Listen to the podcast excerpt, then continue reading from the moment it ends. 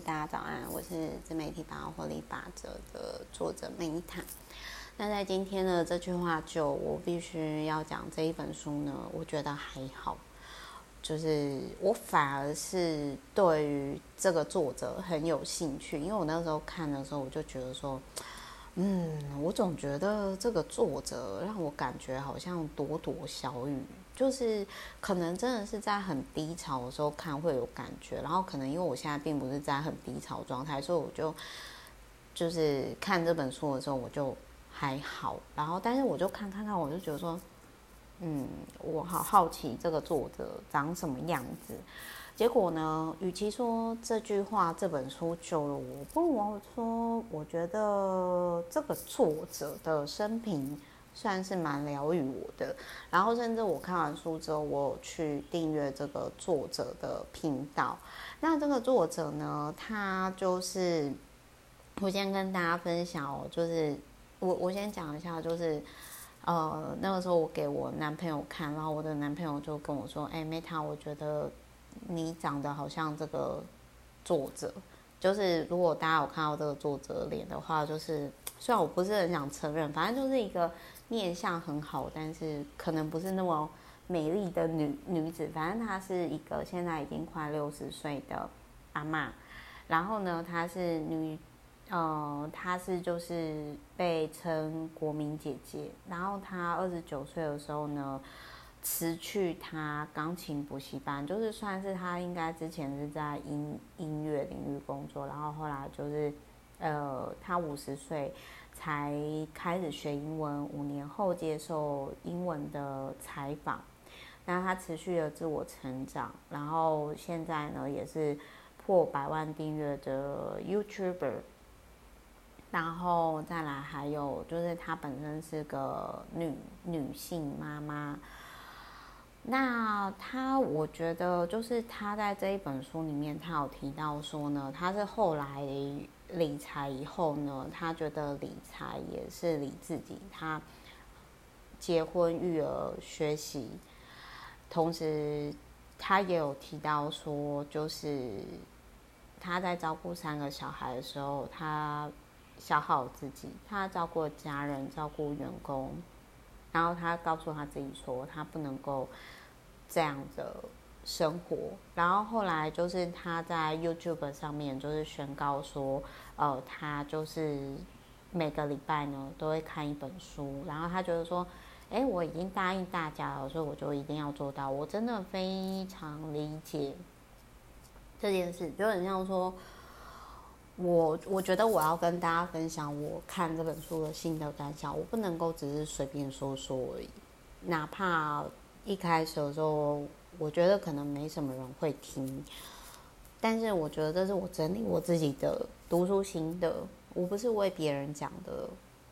但是如果我要说出来，我觉得我自己也要消化一些东西。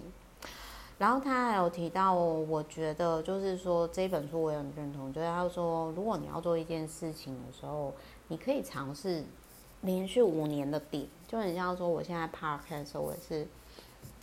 有超过五年吗？目前好像还没啦，但是就是已经超过就是一千多集，大概都快三年了吧。但是如果加上我直播书籍的时间，其实已经超过十年。然后还有就是，他有提到说，你的梦想加目标是多少？你要去思考这件事情。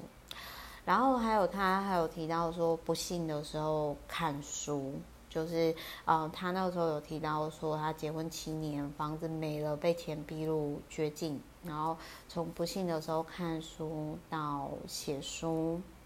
然后六十岁的时候呢，他透过英文去变成一个国际的讲师。然后呢，他反正他就是说他的梦想就是六十岁以后全世界讲课，然后就是每天学英文，然后被英文采访，然后他实现了很多事情。那我觉得说就是。你说百万订阅的 YouTuber，他让我想要另外一个，就是孙女帮他经营频道。就是各位记不记得之前我讲过一个阿嬷的频道？他让我想到那个李旺阿嬷也是百万 YouTuber，然后而且是我之前有讲过另外一个日本女女尼姑，然后也是也是很多影响力的，所以后来就觉得说，如果你现在很想要被看到，或者是很想要有影响力，我跟各位分享，真的不要急，重点是持续。那你看有很多人他们在不同领域发光发热，总有一天你也会你。你正在拥有自己的光，这不是书上有的，这是我自己讲的。那我觉得这本书呢，与其说他的这句话疗愈我，倒不如说我觉得他人生做的事情很多都让我觉得很疗愈。所以大家就按照自己的 tempo 继续前进吧，不要觉得说啊谁谁谁怎样我也要跟上，不用不用不用。我们每个人都在各自的创作星球，独立而美丽的运行着。嗯。然后我看到这个作者的面相，我会觉得说：天啊，我真的，其实我本来不想承认，但是我男朋友跟我讲之后，我再回去看，啊，真的好像真的有点像哎，就是嗯，好，哦就是，那我大概对于我人生下半场一些规划有一些想法了，嗯，提供给各位参考。好，我是 Meta，那我们之后就再见喽，拜，爱你们。也希望就是我分享这本书或者是这个作者，可以成为对大家有一些启发。然后这个作者频道呢，就是